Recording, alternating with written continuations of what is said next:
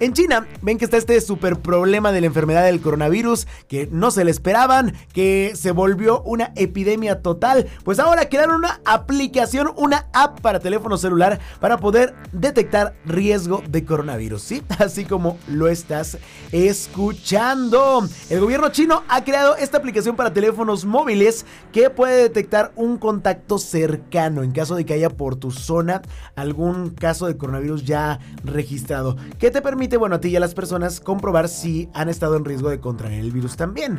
La aplicación ha sido desarrollada por varios departamentos del gobierno chino, así como la Oficina General del Consejo de Estado, la Comisión Nacional de Salud y las corporaciones del Grupo Tecnológico Electrónico de China, el CETC según las siglas en inglés. Ándate. Para poder utilizar esta aplicación, los usuarios simplemente deberán escanear un código QR a través de otras aplicaciones como los servicios de mensajería instantánea de WeChat o QQ, que son muy populares allá en China, y el sistema de pago online Alipay. Así van a poder acceder a esta aplicación. Después, para saber si han estado en contacto con alguna persona infectada, los usuarios deberán registrarse con un número de teléfono e introducir su nombre y su DNI, que en este caso eh, sería más o menos el equivalente a nuestras credenciales de lector.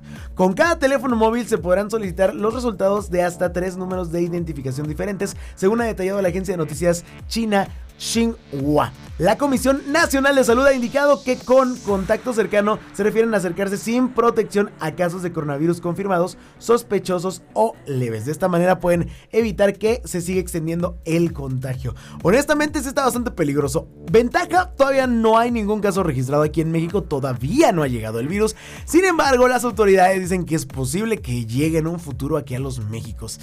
Qué tenebroso, ¿eh? ya han muerto un montón de personas por este virus, pero bueno.